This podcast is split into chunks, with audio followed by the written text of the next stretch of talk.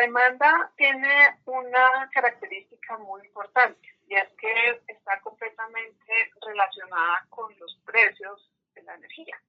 Entonces, eh, por ejemplo, eh, este año estamos viendo un fenómeno que nos preocupa mucho. En estos cinco meses que llevamos del año, con las cifras que tenemos, el IPP ha aumentado cerca de un 10%, tradicionalmente en los años anteriores pueden ver que el IPP no subía en promedio más allá del 3%. Ese impacto del crecimiento del IPP no responde, digamos, a cambios en los componentes tarifarios, sino simplemente a, a, este factor de, incremento de, del índice de precios del productor, hace que la energía eléctrica, eh, que la energía eh, se vea afectada.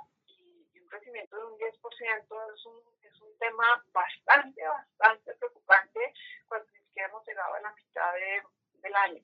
Entonces, eh, eh, eso afecta el crecimiento de la demanda y yo ahí haría un llamado de alerta, si tú lo puedes hacer, a, a, que el gobierno revise por qué el IPP tiene un crecimiento tan importante y por qué esto tendría que afectar en esta coyuntura a la demanda de energía eléctrica, porque al actualizar las tarifas con IPP, pues inmediatamente suben. Y al subir, pues eh, genera un efecto de, crecimiento de demanda que no es conveniente para el país. Claro, y para el fin de año el, el, IPP podría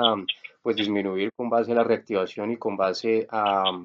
pues la interrupción de los bloqueos permanentes. Esperemos que sí, pero ya, ya es muy preocupante el acumulado del año, porque el acumulado de esos cinco meses es ya el doble de lo que se llevaría todo el año en años anteriores. Si siguiéramos con este ritmo, casi que duplicaríamos el crecimiento del IPP y eso sería algo